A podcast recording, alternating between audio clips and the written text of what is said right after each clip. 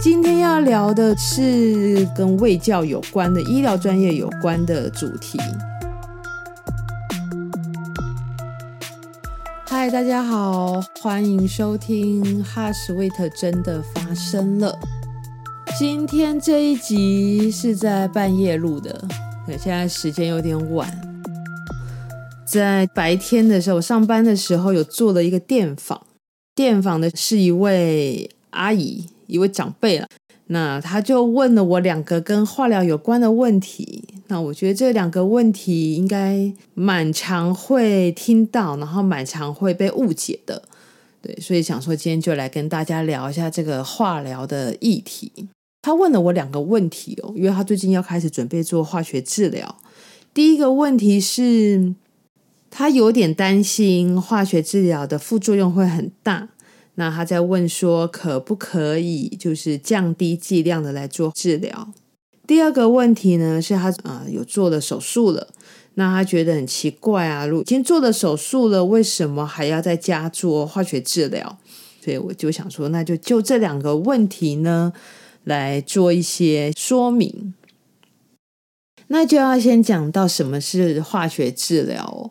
一般我们常讲的化学治疗呢，就是用打点滴的方式，把化学药物呢注入到血管，然后药物经由血流到达肿瘤的地方，来杀死肿瘤细胞，或者是应用化学药物的特性来抑制肿瘤细胞的生长。那除了打点滴之外，可能还会有口服的化学药物，那它就是经由肠胃道做吸收。或者是还有一些其他的方式，可能这个可能大家比较少听到了吼。那我们今天主要讲的就是这个用打点滴的方式来做的这个化学治疗。回到这个阿姨的问题哦，她担心副作用的部分吧？那可不可以让剂量降低呢？通常我们决定剂量的方式哦，大部分的药物还是以身高体重为主。就是一个人他的体表面积了，那体表面积就是身高体重换算过来的。相对于就是说一个体型比较大的人，那他的剂量可能相对要高一些；体型比较小的，当然剂量就相对低一点。哦，那除了最常见的用身高体重、体型来换算剂量的方式之外，很常见的啊，有些药物它可能对肾脏的功能会比较有伤害。所以计算剂量的方式，就会用它的肾脏功能，或者是它的肝脏功能，这种代谢的功能来评估说，那这个剂量要要打多少？再来还会看，就是如果前一次有打的话，那就看副作用怎么样。对，如果前一次打下来副作用很大，那可能就会做一些调整剂量的动作，哦，或者看整个身体的状况如何。所以，大概在做化学治疗之前，每一次做化学治疗之前，我们都会抽血，会看血液里面的啊血球的数值啊，血小板的数值啊，哦，或是各种刚刚讲到的肝脏功能啊、肾脏功能啊等等，或电解质有没有平衡啊？大概会观察一下这些数值的变化，然后再来做剂量的调整。那大方向来说，大概就是在副作用和疗效中间去达到一个平衡，这样去做一个取决。所以剂量能不能降低？当然可以降低啊，但是不能降低到说没有没有效果，然后还有副作用，那就得不偿失嘛。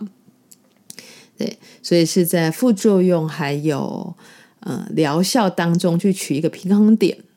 那大家对化学治疗可能会有一些比较负面的想法啦，我觉得说啊，化学治疗一定副作用很多啊，或者化学治疗感觉好像就弊大于利这样子，对啊，其实不一定啦，吼，而且如果一个治疗它的弊大于利了的话，那就不会变成一个常规的治疗了嘛。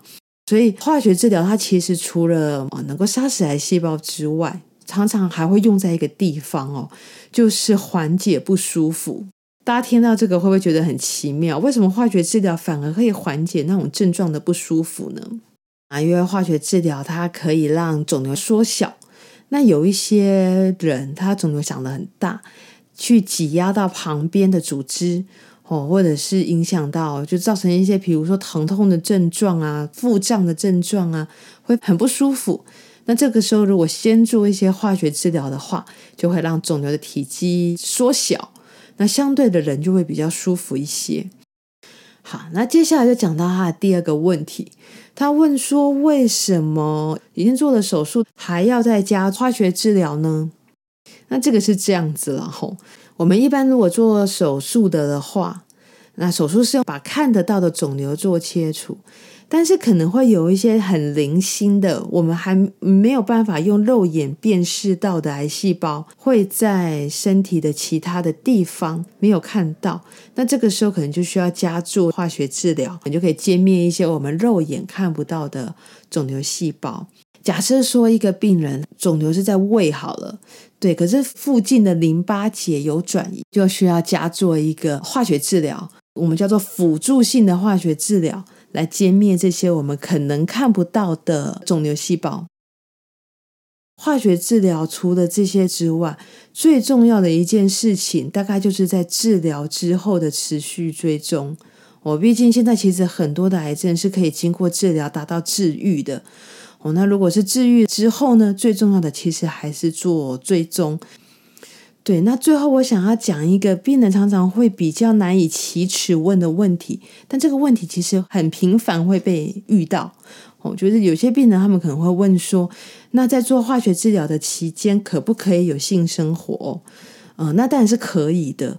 可是这个就跟在化疗期间能不能做运动的这个道理是一样，就是可以做运动，但是不要让自己的体力过于负荷。所以化疗期间可以有性生活，可是有一件事情要留意，就是一定要做避孕哦。这个这个事情蛮重要的，最主要还是因为担心药物会伤害到胎儿的部分。